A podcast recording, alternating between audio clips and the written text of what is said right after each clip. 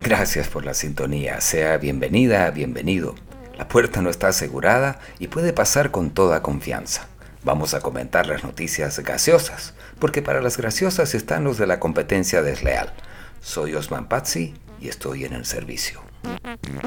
Coronavirus, dengue y muertes.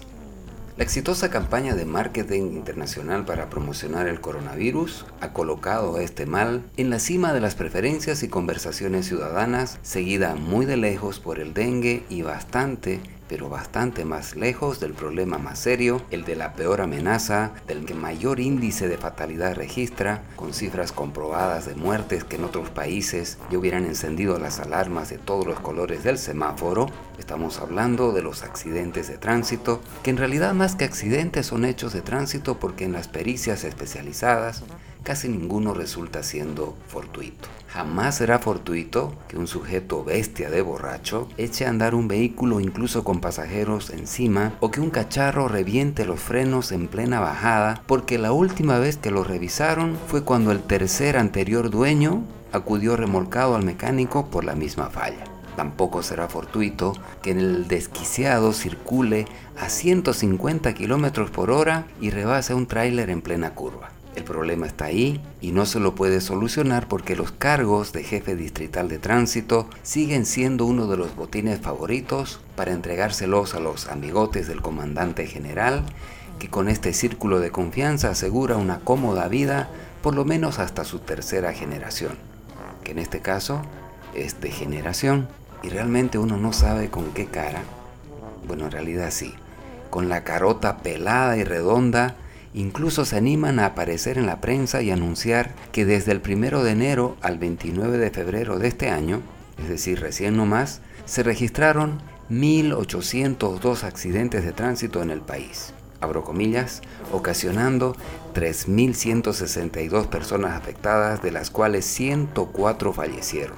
El mayor número de accidentes se presentaron en el eje troncal, es decir, Santa Cruz, registró un total de 783 siniestros, La Paz 396, Cochabamba 352.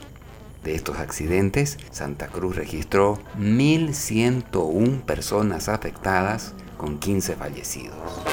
La Paz registró 945 con 48 fallecidos, Cochabamba registró 558 con 11 fallecidos. Agrega en el resto del país se registraron menor número de accidentes de tránsito y menor número de fallecidos. Así como lo escucha, es un informe para OPAS. Menos población, menos accidentes, menos fallecidos.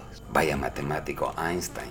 Mientras tanto, los agentes negligentes que proporcionaron licencias de conducir, omitieron hacer las revisiones técnicas vehiculares como deberían, o dejaron pasar a los infractores por las trancas a cambio de cualquier aporte, tan orondos como siempre, incluso quizá ascendiendo a funciones o ubicándose en regiones más cotizadas. Pero las autoridades y los medios de información prefieren entretenerse con el coronavirus y en último caso con el dengue antes de mirar estos números espantosos y a estos vectores campantes.